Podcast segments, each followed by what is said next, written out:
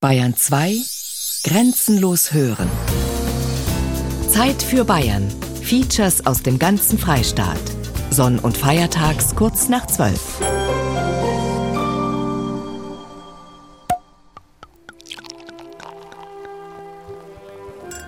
Das bayerische Jahr. Hallo? Hört mich jemand in der Regie? Hallo? Denk- und Merkwürdigkeiten anno 2013. Aha. Die Silvesterrevue der Bayern-Redaktion. Da ist das Rotlicht. Wo? Da. Wo? Ah ja. Ist da irgendwas mit der Technik?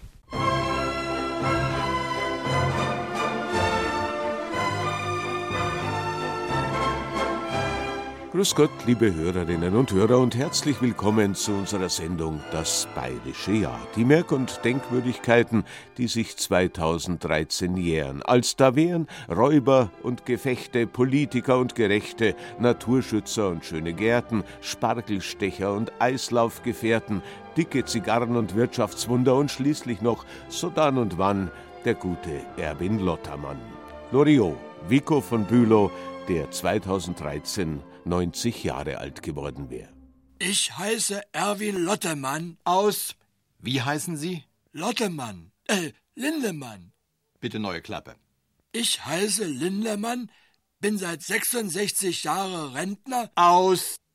Ich heiße Erwin und bin Rentner. Und in 66 Jahren fahre ich nach Island. Und im Herbst eröffnet dann der Papst mit meiner Tochter eine Herrenboutique in Wuppertal. Aus. Freuen Sie sich auf eine lehrreiche und vergnügliche Stunde, in der Sie Rudi Köfner am Mikrofon begleitet.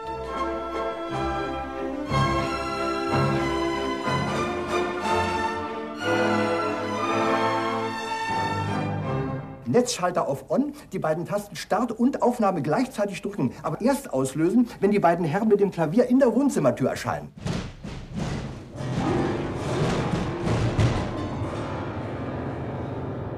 Danke, das war's. Es ist nur ein kleiner Ort im Landkreis Freising, aber eine Gemeinde mit einem großen Namen aus der Geschichte. Gammelsdorf. In Gammelsdorf fand vor 700 Jahren eine der letzten großen Ritterschlachten auf bayerischem Boden statt. Ein waffenklirrendes Gemetzel, das für nachfolgende Zeiten historische Weichen stellte. Machen wir also eine Zeitreise und kehren wir zurück in das Jahr 1313. Ein Kriegsreporter meldet sich von der Front. 8. November 1313. Ohne Blutvergießen wird es nicht gehen. Seit Tagen bereiten sich die Österreicher und die Bayern auf eine militärische Auseinandersetzung vor. Na, stimmt nicht. Bayern, sie sind gespalten in Wittelsbacher, Ludwigs und die Habsburger Österreichs auf der anderen Seite. Ob sich die beiden Fürsten jetzt nur erinnern an ihre Jugend, an ihre Kindheit. Sie haben ja mal gemeinsam gespielt am Hof in Wien. Vettern sind sie eigentlich, verwandt sind sie. Und jetzt streiten sie, wem Niederbayern gehören soll. Niederbayern, das Land um Straubing und Landshut. Beide Städte haben übrigens den Wittelsbachern das Stadtrecht zu verdanken und deshalb kämpfen die freien Bürger der Städte jetzt auch auf Seiten Ludwigs. Gut versteckt und getarnt hinter Weiden und Erlenbüschen beobachte ich seit mehreren Tagen die zwei Heere, die sich hier gegenüberliegen. Übrigens die eigentlichen Bewohner, armen Bauern, die, die sind nimmer zu sehen. Die haben sich fluchtartig in ihre tristen Häuser zurückgezogen. Die, die wollen nur überleben, wenn es zur Schlacht kommt. Morgen wahrscheinlich. Was Krieg heißt, das haben die Menschen entlang der Aufmarschroute der Heere Friedrichs übrigens schon erlebt. Kaum ein Haus, das nicht geplündert war. Vor allem die mit Friedrich verbündeten ungarischen Bogenschützen, die verbreiten seit Wochen Angst und Schrecken. Friedrich, manche nennen ihn den Schönen, der soll übrigens gar nicht hier sein, hier auf dem Schlachtfeld, aber Ludwig, Ludwig der Bayer, der ist eben an mir vorübergeritten. 9. November 1313 in aller Herrgottsfrüh. So, ich sehe überhaupt nichts. Auch nach Sonnenaufgang. Dichte Nebelschwaden kommen jetzt von der Isar rüber. Weiter hinten im Wald sind Schlachtrufe zu hören. Die ersten Schlachtrufe. Ich glaube, die Bayern greifen an. Weitgehend unbemerkt und nicht dort, wo sie der Feind erwartet. Die Österreicher, ja, die weichen zurück. Völlig überrascht werden sie jetzt in Richtung Gammelsdorf zurückgeworfen. 9. November 1313, später Vormittag. Die Österreicher können ihre aus mehreren hundert Wagen errichtete Burg gar nicht mehr verteidigen. Die ersten Wagen brennen schon, überall preschen jetzt bayerische Ritter vor. Ist die Schlacht vielleicht schon zu Ende? Na, im Gegenteil, auf den offenen, abgeernteten Feldern, jetzt beginnt der Kampf Mann gegen Mann. Und mittendrin in seinem silbernen Harnisch erblicke ich jetzt Herrn Ludwig persönlich, wie er reitet, wie er kämpft. Übrigens, das Gerücht, dass es neue Waffen gibt, Feuerwaffen soll es geben aus China und dem Morgenland, das Gerücht hat sich nicht bewahrheitet. Von dem Zeug, von dem Zauberzeug, da ist hier bisher noch nichts zu sehen. Hier kämpfen die Leute weiterhin mit Schwertern, mit Lanzen, Spießen, mit Pfeil und Bogen. 9. November 1313, Nachmittag. Und jetzt greifen die Städter ins Kampfgeschehen ein. Ausgeruhte Bürger, ihr kennt die Stadtwart nach Straubing aus Landshut, hintendrein die Ingolstädter, die Münchner. Übrigens keine geschlossenen Heerhaufen. Ja, was ist das? Kleine, kompakte Einheiten. Das ist neu. Das, das habe ich noch nie gesehen. Wie Igel kämpfen sie. Die Spieße von sich gestreckt und dazwischen drin die Armbrustschützen. Die langsamer, unbeweglichen und einzeln kämpfenden Österreicher, die haben keine Chance mehr. 9. November 1313, abends. Rette sich wer kann. Nichts anderes als genau diesen Ruf hört man von den Österreichern seit einer Stunde, begleitet vom Hurrageschrei der Bayern. Totale Auflösung, die Ritter Friedrichs, die fliehen in alle Richtungen. Rund 500 Adlige sollen schon in Gefangenschaft sein. Und das heißt, Lösegeld ist reichlich in Sicht. 9. November, später am Abend. Und es wird bereits dunkel. Viele Österreicher sind geflüchtet, nüber zur schmalen Isarbruck bei Volkmannsdorf, direkt dort bei der Ampermündung. Es hat ja nur Warnungen gegeben, jede Menge Warnungen, dass die Holzbrücken zu schwach wären. Und vor wenigen Minuten ist dann auch passiert, unter dem Gewicht der Fliehenden ist der Holzsteg zusammengekracht. Kein Mensch weiß, wie viele der schwer gepanzerten Ritter in der reißenden Isar ertrunken sind. 10. November 1313, ein Tag nach der Schlacht. Der Kampf ist vorbei. Tja, der eigentlich Unterlegene hat gesiegt. Ludwig von Oberbayern triumphiert über Friedrich von Habsburg. Und damit dürfte Ludwig der Mann der Zukunft sein. Er wird hoffentlich dafür sorgen, dass das Herzogtum Bayern im Heiligen Römischen Reich deutscher Nation ein Machtfaktor bleibt. Vielleicht steht Herzog Ludwig ja sogar noch ein Aufstieg bevor in ungeahnte Höhen. Und hier weitere Nachrichten aus Politik und Wirtschaft. Politiker, die in aller Öffentlichkeit rauchen, außer Altkanzler Helmut Schmidt, fällt einem da eigentlich keiner mehr ein. Tempora mutantur, wie der Lateiner sagt, die Zeiten ändern sich halt. Ach ja, was waren das noch Zeiten, als der erste deutsche Wirtschaftsminister unter Adenauer und spätere Kanzler Ludwig Erhard ohne eine dicke Zigarre überhaupt nicht vorstellbar war. Unter dem Motto Jetzt kommt das Wirtschaftswunder, wir werden immer runder und paffen dicke Stumpen zu einem Süßweinhumpen. Wussten Sie übrigens, dass Ludwig Erhard ein waschechter Bayer, Verzeihung, ein Franke war? Vor 50 Jahren wurde Erhard zum Bundeskanzler gewählt. Ich frage Sie, Herr Abgeordneter Professor Erhard, nehmen Sie die Wahl an? Ich nehme die Wahl an. Ludwig Erhard war einer der beliebtesten Politiker der 50er Jahre. Unverkennbar, typisch, markant. Bis heute wird er mit zwei Begriffen identifiziert. Der war der Vater des Wirtschaftswunders. Keine Experimente. Zigarre, ja, ja, ist ein Markenzeichen von ihm. Wirtschaftswunder auch, ja. Das mit dem Wirtschaftswunder hörte der Mann, der die Deutschen damals mit seinem Buch Wohlstand für alle begeisterte, gar nicht gerne. Weil es gar kein Wunder ist, sondern weil es die natürliche Konsequenz des Fleißes und der Tüchtigkeit eines ganzen Volkes zu verdanken ist, wenn wir dahin gekommen sind. Genauso war er, nickt Konrad Babel aus Gmund am Tegernsee, dessen Friseursalon noch genauso ausschaut wie damals, als der Wahltegernseer Ludwig Erhard bei ihm Kunde war. Der ist reingegangen, hat sich hingeguckt, hat seine Zigarren gereicht und hat gewartet, bis er kommt. Er hat mehr Ruhe ausgestrahlt und nicht, hoppla, jetzt komm ich. Der bekennende Franke Ludwig Erhard, Sohn eines Fürther Textilwarenhändlers, absolvierte in Nürnberg in den 20er Jahren eine Kaufmannslehre und übernahm nach erfolgreichem Betriebswirtschafts- und Soziologiestudium den väterlichen Textilladen. Von Wirtschaftswunder damals keine Spur. Der Betrieb ging pleite, also sattelte Erhard zum Wirtschaftsberater um und verfasste nach dem Krieg die ersten Wiederaufbauschriften. Der Sozialdemokrat Wilhelm Högner holte ihn 1945 ins erste bayerische Kabinett. Doch schon ein Jahr später sattelte Ludwig Erhard um zum Wirtschaftsprofessor in München und Bonn.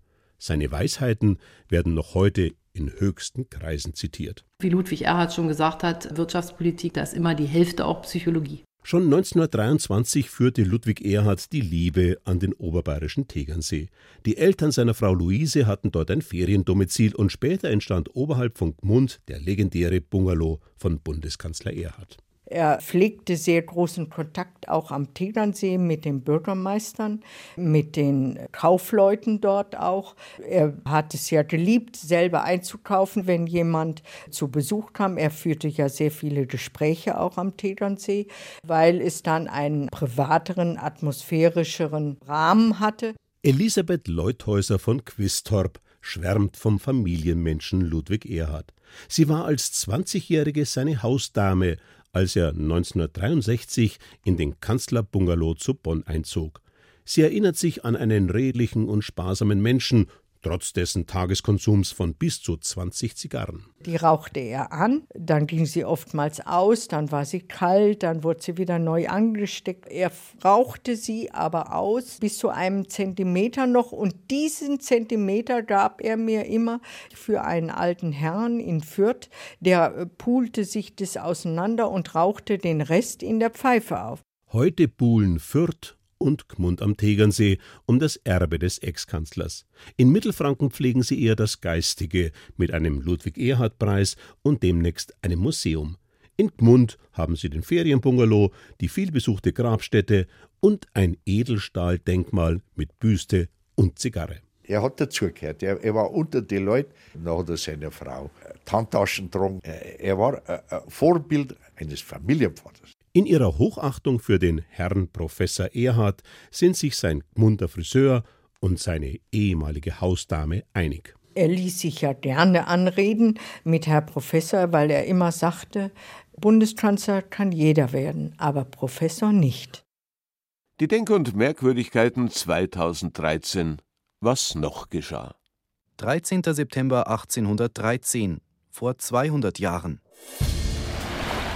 Schlammige Fluten wälzen sich durch München.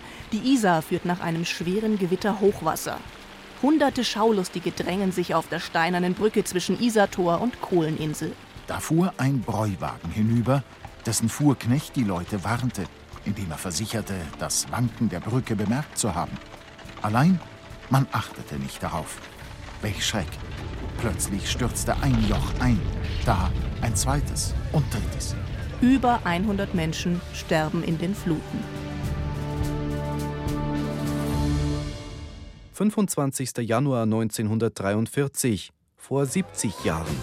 Schön ist es auf der Welt zu sein. In Straßberg bei Augsburg wird Gerhard Höllerich geboren. Meine Kindheit bestand aus Wald, im Wald rumrennen, im Wald Hütten bauen, Erdhöhlen bauen, Indianer, Cowboy spielen und so weiter. Später wird aus Gerhard Höllerich Roy Black, der eigentlich Rock'n'Roll machen will, dann aber mit einem Schlager seinen ersten Hit landet. Du bist nicht allein, wenn du träumst heute Abend. Mädchen schwärmten von ihm. Du bist nicht allein, wenn du träumst von der Liebe. Konnten nachts nicht schlafen. Ja, dann reichst du mir die siehst so glücklich aus, ganz in Weiß mit einem Blumenstrauß.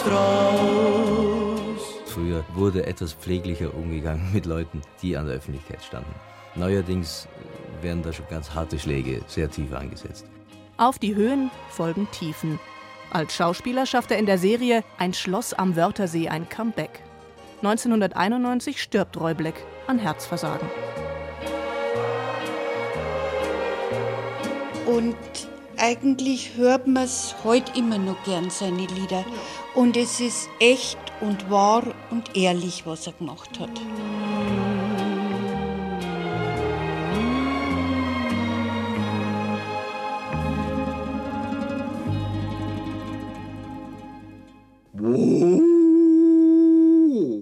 Wissen Sie, warum Spargel bei den Männern als starkes Potenzmittel gilt? Nein, nicht wegen der Form, sondern weil Spargel besonders reich an Mineralstoffen ist und die wiederum sollen, naja, Glaube versetzt bekanntlich Berge. Aber im Ernst, dass Spargel, das königliche Gemüse, ausgesprochen wohlschmeckend und gesund ist, das wird wohl niemand ernsthaft bezweifeln. Freuen wir uns also auf die kulinarischen Festlichkeiten, mit denen das Spargelzentrum Schrobenhausen 2013 den 100. Geburtstag der köstlichen Stangerl begeht. Ganz richtig, vor 100 Jahren wurde der erste Spargel in Schrobenhausen angebaut, wobei wie das so ist mit Geburtstagen, Schrobenhausen war auch schon vor 1913 eine Spargelstadt. Naturerzeugnisse von medizinischer Bedeutung kommen im Landgerichte Schrobenhausen bei den Vegetabilien vor. Asparagus officinalis Spargel. Eduard Wiedenmann war Arzt in Schrobenhausen. Er schreibt im Auftrag des Königs im Jahr 1861 einen 108 Seiten langen Bericht über die Gegend rund um die Stadt. Dabei hält er nicht nur die landschaftlichen Besonderheiten und die Bräuche der Menschen fest, sondern auch, was dort so auf den Feldern alles wächst. Dass dazu eben auch der Spargel gehört, das belegt nicht nur der Bericht des Bezirksarztes. Max Direktor ist Stadtarchivar von Schrobenhausen. In den Archiven hat er ein Register gefunden, das einer der Gärtner der Grafen von Sandizell angelegt hat. Der schickt im Jahr 1856 eine Rechnung und zwar über abgegebene Gartenprodukte für die sogenannte sandizellische Hofküche in München. Und da finden wir eine ganze Reihe von Gemüsen, zum Beispiel Wirsing, Kohlrabi, gelbe Rüben und auch Spargel.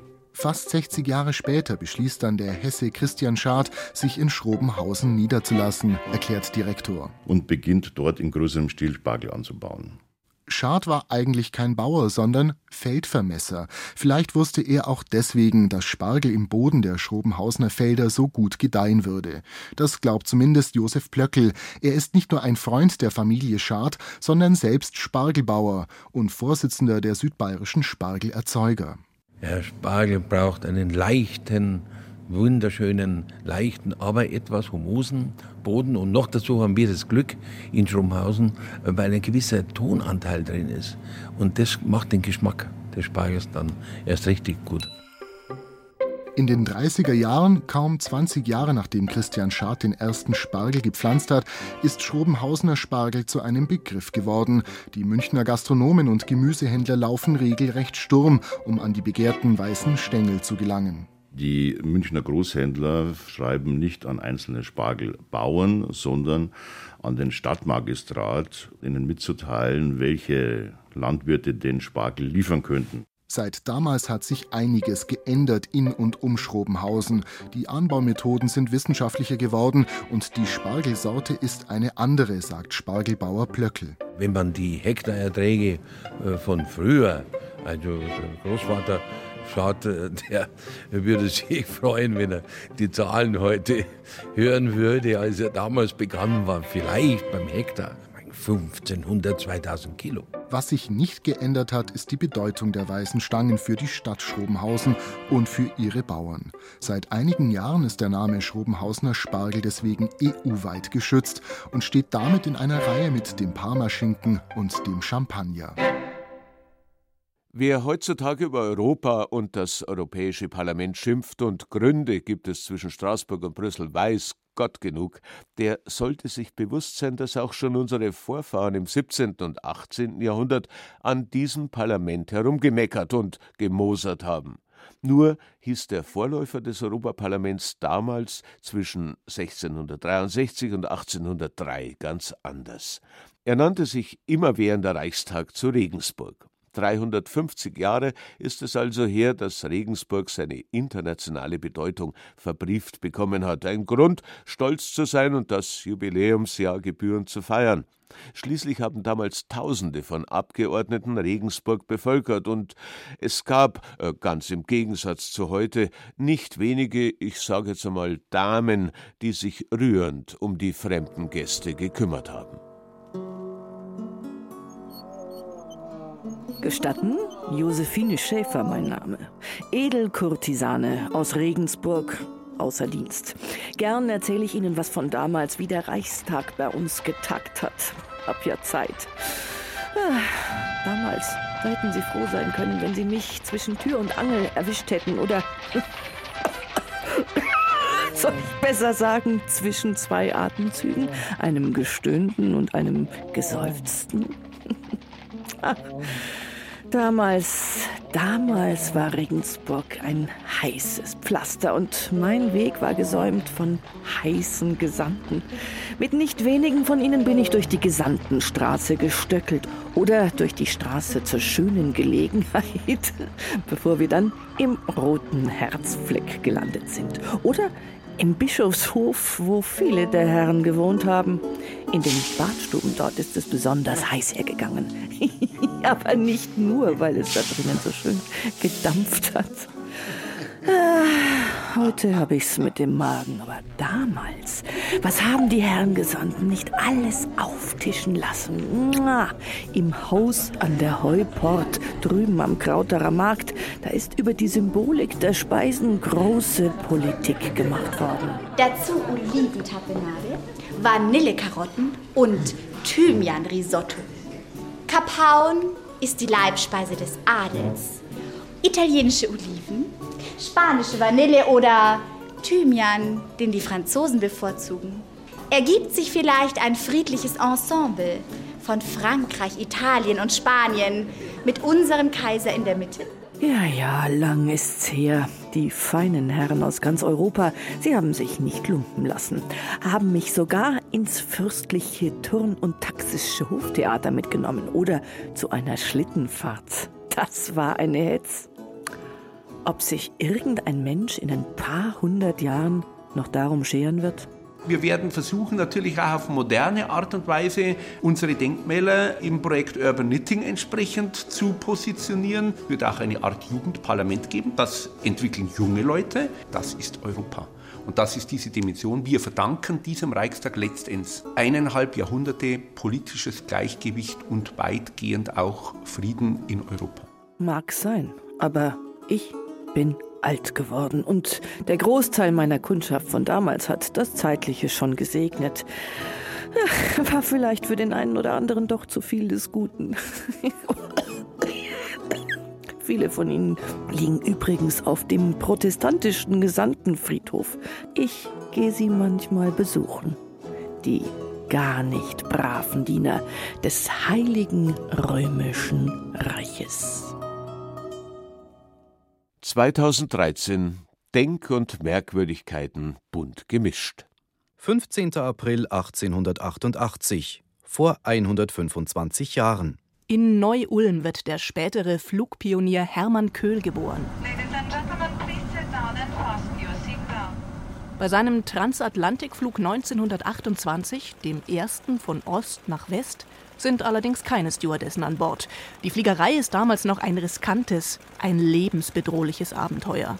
37 Stunden dauert der Flug von Irland nach Greenlee Island, nördlich von Neufundland. Zigtausende bejubeln Hermann Köhl und seine Begleiter in den Straßen von New York, Philadelphia, Boston und Montreal. Und zurück in Deutschland, da ist Hermann Köhl noch immer beeindruckt von der neuen Welt. Wir bringen Ihnen hier aus dem großen, mächtigen, neuen Kontinent Amerika heiße Grüße in die alte Heimat. 23. September 1938, vor 75 Jahren. Es lebe die zukünftige Kaiserin von Österreich!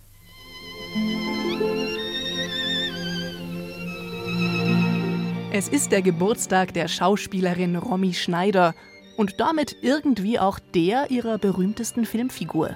Wie heißt sie denn eigentlich? Zu Hause nennt man mich die Liesel von Possenhofen. Besser bekannt als Sissi. Und der liegt Kaiser Franz bald zu Füßen. Ein Entschluss steht fest. Ich heirate Sissi oder keine. Aber Franz, du kannst doch nicht diesen Franz heiraten. Oh doch, er kann. Es folgen weitere Sissi-Filme, bis es Romy Schneider reicht. Ich war die Prinzessin nicht nur vor der Kamera. Ich war dauernde Prinzessin. Ich war fast sieben Jahre lang Prinzessin. Aber dann wollte ich es halt eines Tages nicht mehr sein. Romy Schneider geht nach Frankreich, spielt in anspruchsvollen Filmen mit. Trotzdem, die Rolle der Sissy pappt an ihr wie Grießbrei. Sissi! Auf Wiedersehen.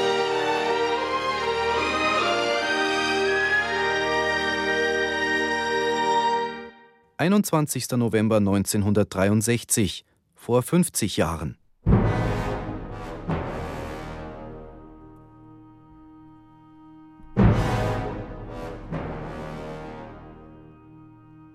Mit der Oper Die Frau ohne Schatten von Richard Strauss wird das im Zweiten Weltkrieg zerstörte Nationaltheater in München, das frühere Hoftheater, wiedereröffnet. Dem Komponisten, der damals schon nicht mehr lebte, hätte es gefallen. Das Hoftheater, in dem ich als sechsjähriger Bub die Zauberflöte und den Freischütz hörte. Er hatte sich zeitlebens gewünscht, dass die liebe Vaterstadt bald wie möglich wieder in ihrem alten Glanze erstehen möge. 1963 wird sein Wunsch Wirklichkeit der damalige Staatsintendant Rudolf Hartmann. Ein großer Tag für das ganze Land Bayern, für die Stadt München und für alle, die von überall her auf ihre Weise mithalfen, das stolze Werk zu vollenden, als ein wahrhaft königliches Zeugnis abendländischer Kultur. Ich hätte gern für zwei Personen für Siegfried am Donnerstag. Donnerstag ist ausverkauft. Auch nicht ganz hinten oder im Rang? Nein, leider. Oder so zwölfte Reihe Mitte? Nein. Und im Rang oder ganz hinten? Frag doch mal. Wieso ist denn gerade Siegfried ausverkauft? Siegfried ist nicht ausverkauft. Aber Sie sagten doch gerade, Siegfried ist ausverkauft. Nein, Donnerstag. Ich sagte Donnerstag. Jawohl, Siegfried am Donnerstag. Donnerstag ist ausverkauft, Siegfried ist heute, Donnerstag ist Martha. Wieso Martha? Was ist? Donnerstag ist Martha. Nee, Martha kommt heute. Heute ist Siegfried. Martha ist meine Schwägerin. Ach. Was ist? Siegfried ist heute. Aber heute geht nicht, wegen Martha. Entschuldigen Sie, ich werde jetzt abgelöst. Meine Kollegin bedient Sie gleich weiter. Bitte, wer ist der Nächste? Na, dann hätte ich gern für Mittwoch fünf Plätze im ersten Rang, erste Reihe Mitte. Da kann ich Ihnen nur noch drei Plätze im zweiten Rang, vierte Reihe Mitte anbieten und zwei im dritten Rang, erste Reihe Seite. Und zwei im ersten Rang, vierte Reihe Mitte und drei zweite Reihe Seite? Nein. Na dann in Gottes Namen fünf Plätze, vierter Rang, erste Reihe Mitte. Ohne ihn gäbe es keine Feldhamster in Bayern, kein Löffelkraut und auch keine Biber. Ohne ihn gäb's weder den Nationalpark Berchtesgaden noch den Nationalpark Bayerischer Wald. Ohne seine mächtige Gegenstimme zur Fortschrittsgläubigkeit von Industrie und Wirtschaft, da würde der Freistaat noch zu betonierter sein, als er eh schon ist. Die Flüsse wären streckenweise noch mehr mit dem Lineal gezogen, die Wälder noch verfichteter und die Moore noch vertrockneter, als sie sind. Ohne ihn, damit ist der Bund Naturschutz in Bayern gemeint, kurz BN genannt. Vor 100 Jahren ist der Verein in München aus der Taufe gehoben worden, kurz vor den Schrecken des Ersten Weltkriegs.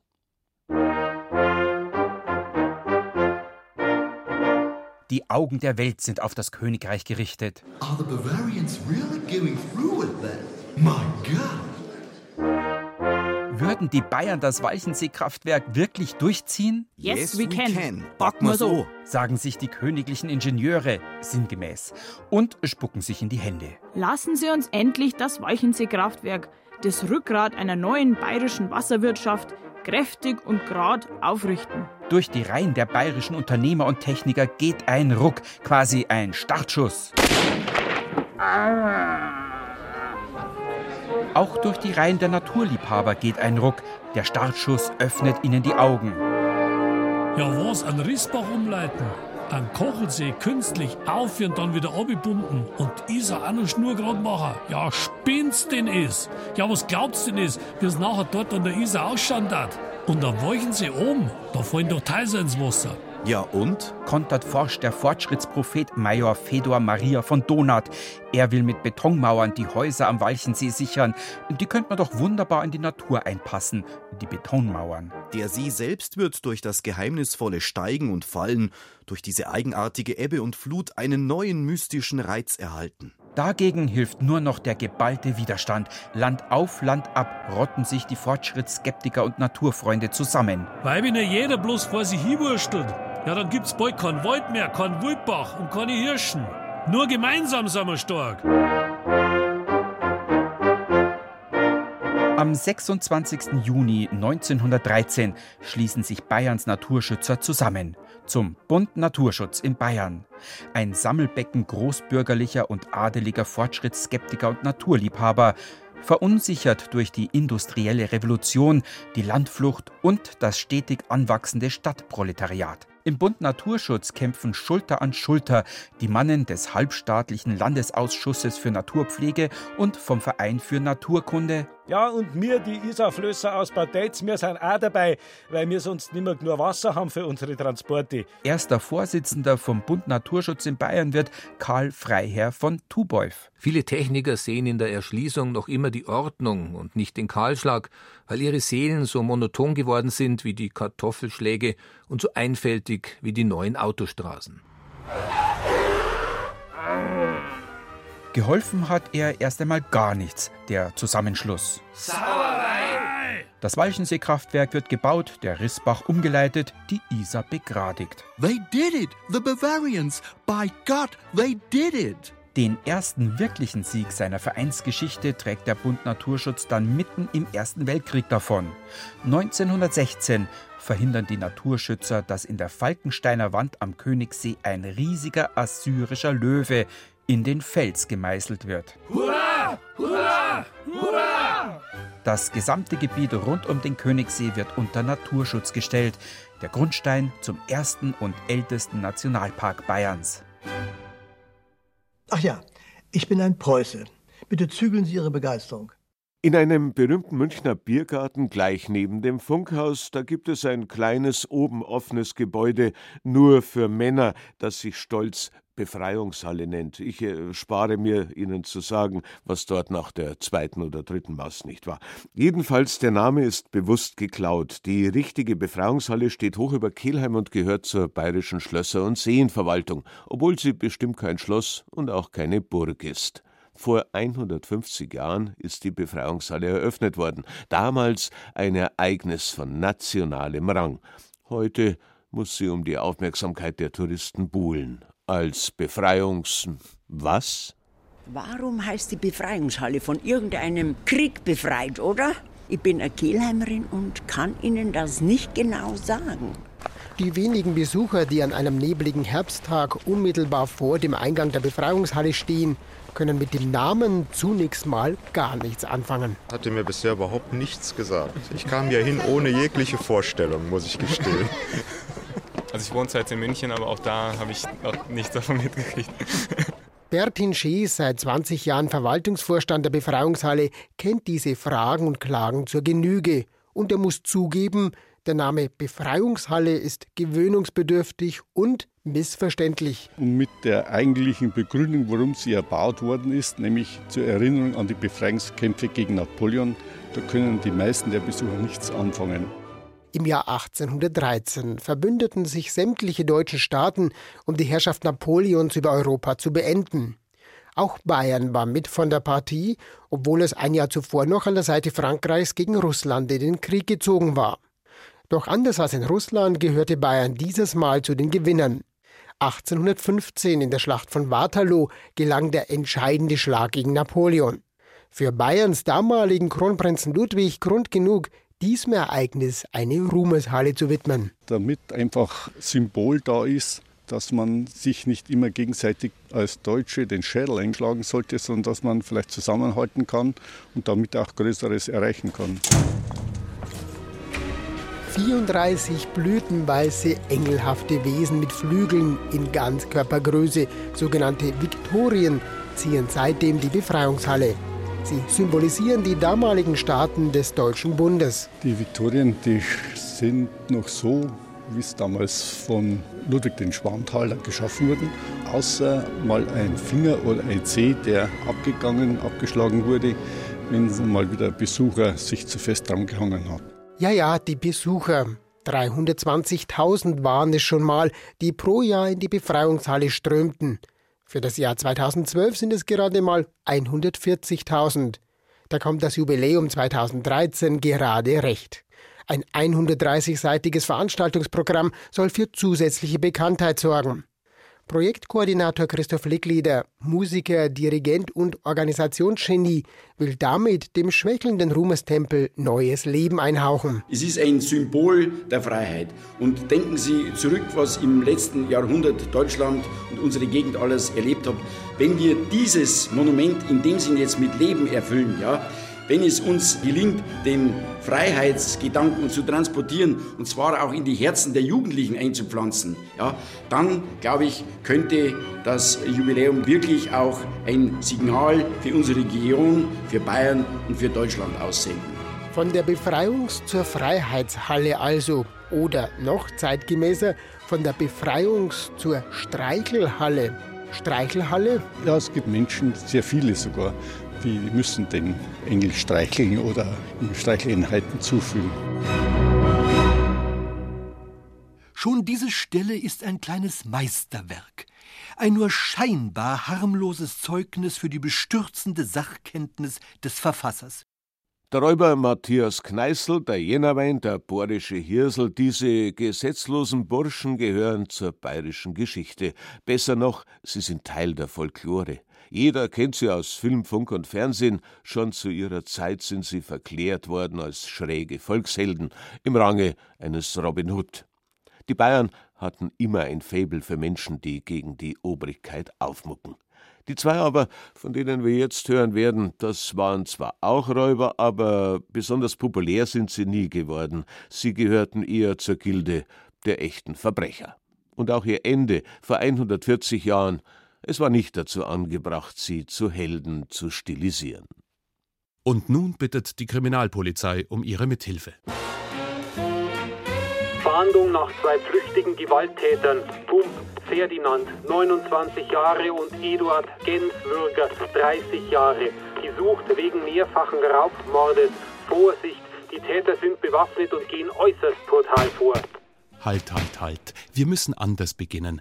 Die Geschichte spielt in den 70er Jahren des 19. Jahrhunderts. In eine harte Zeit werden sie reingeboren und in eine harte Gegend, in das Donaumoos südwestlich von Ingolstadt. Ein Sumpfland, erst Ende des 18. Jahrhunderts besiedelt. Sträflinge aus der Pfalz legen das Moor mühsam trocken, aber der Boden ist nicht fruchtbar, die Familien dafür kinderreich und arm. Kleinbauern, Korbflechter, Torfstecher. Der ideale Nährboden für die kriminelle Karriere von Gump und Genswürger. Der Ingolstädter Hans Fegert hat ein Buch über die beiden geschrieben. Das war fast derselbe Jahrgang, waren miteinander in der Schule, waren saublöd in der Schule, muss man sagen. Die waren als Schulbuben schon, also laut Chroniken, richtige Raufbolde. Also die haben an jeden niedergehauen, was, was noch gegangen ist. Also richtig gelernt haben sie gar nichts.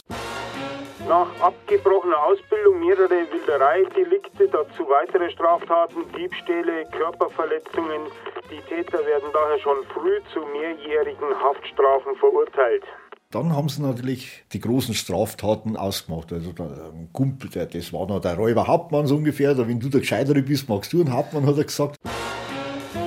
Überfall mit Todesfolge auf der Distriktstraße nach Abensberg in der Hallertau. Die Opfer zwei Kleinbauern aus der Umgebung. Die Täter konnten unerkannt flüchten. Die Leute haben so Angst gehabt in Mainburg damals. Da war ein einziges Waffengeschäft, das ist total innerhalb von einer Stunde ausverkauft gewesen. Jeder hat sich äh, einen Revolver oder was weiß ich was gekauft. Gump und Genswürger halten die Region weiter in Atem. Allein im Januar 1873 gelingen ihnen 28 Straftaten. Die Polizisten haben teilweise 36 Stunden haben die gesucht und jedes Haus auf den Kopf gestellt und alles. Und der Genswürger, der hat eine Freundin gehabt, das war eine Krämerin in Karlskron. Und bei der war er, und vermutlich hat der Gump mit der auch ein Verhältnis gehabt. Und auf alle Fälle, die Frau hat die beiden immer versorgt mit Essen und Getränke, Schnupftabak und was der Teufel was. Genswürger erschießt die Krämerin Margarete Kufer aus nächster Nähe mit einer Schrotflinte. Nach dem Mord kommt es zum Streit zwischen den Flüchtigen, an dessen Ende Gump selbst seinen Kumpanen Genswürger erschießt. Hans Fegert. Er wollte die Welt von dem Scheusal befreien, also das war noch sein Argument. Knapp vier Monate bleiben Gump noch. Sein letztes Opfer, ausgerechnet ein Gendarm. Und wie der beerdigt worden ist, ist der Gump zu denen auf Beerdigung gegangen. Der hat sich ja alte Jacken irgendwo gestohlen, so eine Uniform, also von Soldaten, und ist als Soldat praktisch mit an der Beerdigung anwesend gewesen. Das, war dreist. Festnahme in Wolnzach, Verbringung nach München, Verhör, geständig in den meisten Fällen. Ende. Aber er hat immer auf sehr christlich dort. Er hat immer einen heiligen Beutel dabei gehabt, ein Amulett mit der Maria drauf und so Pflanzen. Also er hat schon auf, da wollte der Eindruck schinden beim Richter, dass er ein christlicher Mensch ist und die anderen haben alle böse und er nicht so. Ferdinand Gump, der berüchtigte Donaumoosräuber, stirbt am 25. November 1873 im Münchner Bezirksgerichtsgefängnis. Nicht auf dem Schafott und auch nicht durch den Galgen, sondern durch die Tuberkulose. Was ist das für ein Staat, der in jedem Jahr Milliarden für die Rüstung ausgibt und keinen Tropfen Blut für seine Vampire übrig hat? Da stimmt doch was nicht. Vor über 30 Jahren wurde ich als junger BR-Reporter auf die Straße geschickt, um eine Umfrage zu machen. Was bitte bedeutet IGA, musste ich fragen, und siehe da, kein Mensch wusste Bescheid. Wer sollte sich auch für einen öden Landstrich im Westen von München interessieren, eine Brache mit Kieswerk und Fertigbetonfirma? Dann aber kam das grüne Wunder und der heutige Westpark entstand. Eine Art Voralpenlandschaft, viel besucht und geliebt während der IGA, der Internationalen Gartenbauausstellung von 1983. Ja, und heute? Ein wunderbares Ausflugsziel im Herzen der Landeshauptstadt. Diese Ausstellung zeigt, wie sehr ein pfleglicher Umgang des Menschen mit der Natur die Welt verschönern kann. Das war der Wanderfreund Bundespräsident Karl Carstens bei der Eröffnung der IGA 1983. Und 30 Jahre später ist der Westpark mit seinen Facetten für viele so schön, dass sie gar nicht oft genug hin können. Dass einfach natürlich ist irgendwie. Dass die Blumen sich immer wieder verändern und, und dass er in der Nähe von meiner Wohnung ist, also wo ich wohne. Also, also auch wenn ich mal kein Auto mehr habe und nicht mehr Radl fahren kann, hier alle noch meine Wanderung machen kann. Manchmal grillen wir auch oder einfach zu zweit. Herbst ist sehr schön. Ich habe viele Fotos gemacht. Es ist schon toll gegenüber einer Großsiedlung. Da war ja eine Großsiedlung geplant. Das ist uns natürlich lieber, dass ein Park ist. Das ist klar. Von den Themengärten der IGA ist der Asiagarten geblieben. Ich habe meine Schwester mal zu Besuch gehabt unter anderem bin ich mit ihr zur Sala gegangen und zu diesem tibetischen Tempel da. Und er sagt kann das sein, dass wir jetzt nicht mehr in München sind? Vielleicht schon in Asien, weil das so schön angelegt ist. Auch. Doch, gefällt mir ganz gut. Rund um Japangarten und Nepal-Tempel feiern die Münchner Buddhisten jeden Sommer ihr großes Freudenfest Fesak im Westpark. Ich fühle mich immer glücklich und irgendwie froh, dass ich äh, dabei sei oder mitmachen kann. Es, es macht mir sehr, sehr glücklich. In den letzten Jahren hat die Stadt München an Blumen und Pflanzen gespart. Den Westpark aber lassen die Stadtgärtner nicht verkommen. Schon vor 30 Jahren waren große Bäume gepflanzt worden. Darum war der Westpark auch so teuer mit damals mehr als 200 Millionen D-Mark. Die D-Mark ist lange verschwunden, die Bäume sind noch größer geworden und der Anspruch von Landschaftsarchitekt Peter Kluska ist verwirklicht.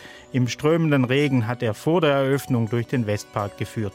Eine Grundkonzeption, die darauf abzielt, in diesem Gelände, das so sehr stark vom Lärm geprägt war, von diesen beiden Autobahnen, äh, Ruhe hineinzubringen. Aus diesem Grund haben wir diese Vertiefung, ein Tal gemacht. Das liegt acht Meter unter dem ursprünglichen äh, Geländeniveau. Wir haben versucht, eine grüne äh, Tallandschaft zu entwickeln, in dem der Bürger seine Ruhe findet. Die Ornithologin Sophia Engel vom Münchner Landesbund für Vogelschutz kommt richtig ins Schwärmen. Einfach weil er so vielfältig gestaltet ist. Wir haben viele Teichrallen zum Beispiel und auch Gänsesäger zum Beispiel. Grünspechte kommen immer wieder vor. Das liegt auch daran, dass wir hier gesunde Ameisenpopulationen vorfinden und Grünspechte fressen Ameisen. Natürlich kann man Buntspechte sehen und dann die ganzen kleineren Vögel, die gerne sich im Gebüsch aufhalten. Muss man allerdings ein bisschen geduldig sein und gut gucken. Wildenten schätzen die Seen im Westpark. München hat also nicht nur bei den Einwohnern einen ordentlichen Zuwachs, sondern auch bei den Vögeln. Die Vogelkundlerin ist sich sicher, dass in den nächsten 30 Jahren noch allerhand dazukommt. Die Ente bleibt draußen. Herr Müller-Lüdenscheid. Die Ente bleibt draußen. Herr Müller-Lüdenscheid, ich bade immer mit dieser Ente. Und noch einmal Denk- und Merkwürdigkeiten 2013 im Schnelldurchlauf. 17. September 1913, vor 100 Jahren. Bitte nehmen Sie Platz. Wollen wir Sie erst einmal vorstellen? Robert Lemke, geboren eben am 17. September 1913 in München. Später Moderator der Ratesendung Was bin ich? Und die verläuft stets nach dem gleichen Ritual. Dann, wenn Sie eine Handbewegung machen könnten. Es folgt die Frage aller Fragen. Und welches von den Schweindamm darf es sein? 337 Folgen von Was bin ich moderiert Robert Lemke bis kurz vor seinem Tod. Die inzwischen ebenfalls verstorbene Anneliese Fleinschmidt, die viele Jahre lang im prominenten Rateteam war. Ein Mensch so wie du und ich. Also keiner, der, der auf einem Podest steht. Und ich glaube, das ist das Geheimnis seines Erfolges, dass sich sehr viele Leute mit ihm identifizieren können. 6. Februar 1963, vor 50 Jahren.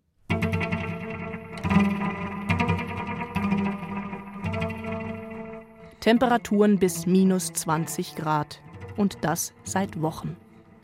Die Wasseroberfläche des Bodensees verwandelt sich in eine Eisfläche. Schließlich ist der See komplett zugefroren. Also auf gut Lindauerisch würde ich sagen, zehgfrorne. Für uns äh, Buben und, und für, für Kinder überhaupt war das die absolute Sensation. Da gab es richtige Straßen und Wege über den See, ganze Prozessionen von Menschen rüber in die Schweiz oder rüber nach Bregenz. Da gab es Würstle-Stände, da gab es Autos, die auf dem See gefahren sind, da gab es Flugzeuge, die auf dem Eis gelandet sind. Auf der Eisfläche wird ein Schäfflertanz aufgeführt und es findet sogar eine Gemeinderatssitzung auf dem zugefrorenen Bodensee statt.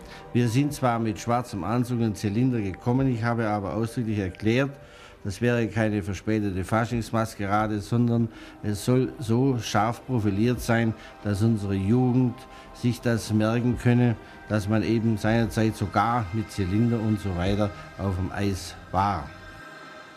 24. April 1993, vor 20 Jahren. Der Gustl Bayerhammer war, ich glaube, der, der Inbegriff eines barocken Bayerns.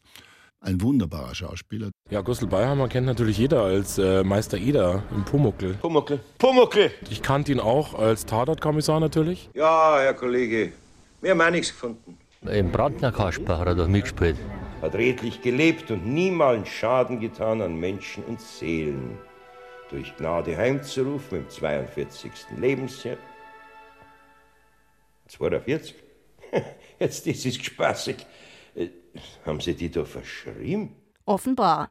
Denn als Gustl Bayerhammer in Kreiling stirbt, ist er schon 71 Jahre alt. Jetzt ist er im Himmel, natürlich in dem der Bayern. Hier gibt's keine Angst, weil alles Bestand hat und gut ist von Anbeginn und gut für alle.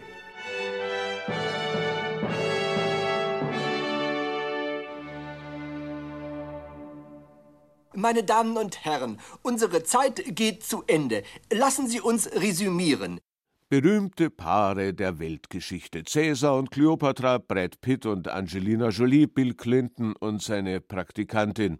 Alles nur zweitrangig, wenn wir 50 Jahre zurückgehen und uns an die fast schwärmerische Verklärtheit vor allem der Frauen im deutschen Fernsehpublikum erinnern. Über das Traumpaar auf dem Eis. Marika Kilius und Hans-Jürgen Bäumler. Am 28. März 1963 sind sie Weltmeister im Paarlauf geworden und damit zur lebenden Legende. Und alle, alle träumten davon, dass sie auch im wirklichen Leben das ideale Paar werden würden. Es war zu schön, um wahr zu sein. Marika? Die Marika. Kilius und Hans-Jürgen. Oh Gott, oh Gott, das ist so lange her. Bäumler? Kilius Bäumler. Und wer, glauben Sie, steht diesmal draus? Marika Kilius und Hans-Jürgen Bäumler. 28. März 1963. Das Olympiastadion von Cortina d'Ampezzo ist ausverkauft. Die blonde Friseurtochter Marika Kilius und der dunkelhaarige Hans-Jürgen Bäumler betreten das blank polierte Eis. Und sogleich überschütten die zahlreichen deutschen Fans die beiden mit ermunterndem Beifall. Wir waren alle begeistert. Die haben ja sehr gut zusammen getanzt. So gleichmäßig und so, so als Einheit. Die Todesspirale. Die Todesspirale der Deutschen. Marika und Hans-Jürgen. Die Deutschen setzten alles auf eine Karte und sie schafften es. Gold für das Traumpaar. Gold für Kilius Bäumler. Nach einer atemberaubenden, fantastischen, hinreißenden Kür fallen sich die beiden in die Arme. Was für ein glückliches Paar, das blonde Fräulein Wunder aus Frankfurt und der junge Kavalier aus Bayern. Die beiden machen auch abseits vom Eis Karriere, auf der Schauspiel- und auf der Musikbühne. Honeymoon in Saint-Tropez, Honeymoon an blauer See. Doch sind sie auch privat ein Paar? Die Regenbogenpresse hofft, endlich ihre Verlobung bekannt geben zu können. Und dann kam mal das Gerücht, dass irgendwas war, privat oder ob sie vielleicht doch irgendwann zusammenkommen. Das hat man damals vermutet. Das wäre auch naheliegend gewesen. Ich glaube, das hätten sich die Leute gern gewünscht. Wir haben es alle gehofft. Er hätte vielleicht schon gern gewollt, aber sie nicht. die gehörten einfach zusammen. Und jeder war enttäuscht, als es dem dann nicht so war. Das wäre wunderschön. Ein dunkler Schatten lastet über unserem Weltmeisterpaar. Die Gründe für das Formtief und für den Mangel an Begeisterung liegen außerhalb der Eisbahn. Marikas Gedanken kreisen zu stark um andere Dinge. Ist das das Aus für das Traumpaar? Hat Marika einen anderen? Erst kam ein verliebter Blick, so ein Blick von dir.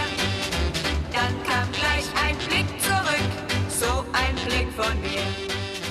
Zehntausende Menschen begleiten die Eisprinzessin auf ihrem Weg ins Eheglück. In einem Traum aus weißem Tüll und weißer Spitze heiratet Marika in Frankfurt bei einer Jahrhunderttrauung den Sohn eines reichen Fabrikanten. Zahn oder wie der geheißen hat. Die äh, war damals quasi so eine Traumfrau, toll ausgesehen und dann in diesem Eislaufkostüm war die eigentlich der Traum aller Männer.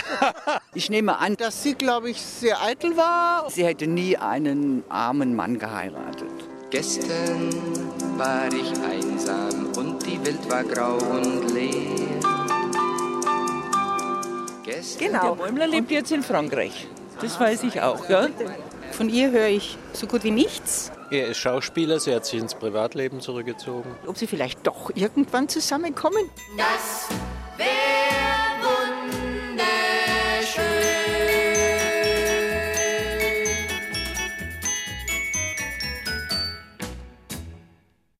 Freunden des Bleigießens ist zu raten, bei weiterer Verknappung des wertvollen Schwermetalles auf die einheimischen Gemüsemärkte auszuweichen. Schon Petersilie enthält viel Blei für Spiel und Spaß. In diesem Sinne viel Glück und Erfolg für 2013, vor allem aber Gesundheit. Machen Sie es gut im neuen Jahr und für Gott.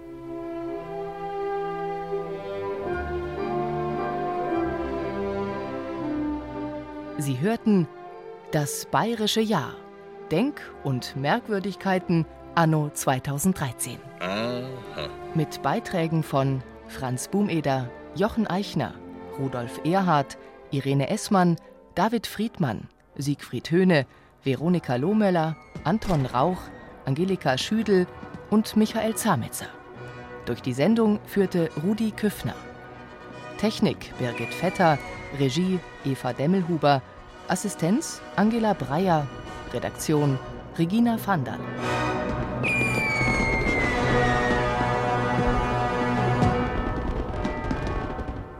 Sendezeit ist äh, momentan überschritten. Zusammenfassend kann ich, äh, zusammenfassend denke ich, äh, danke ich Ihnen für dieses, äh, für dies und das.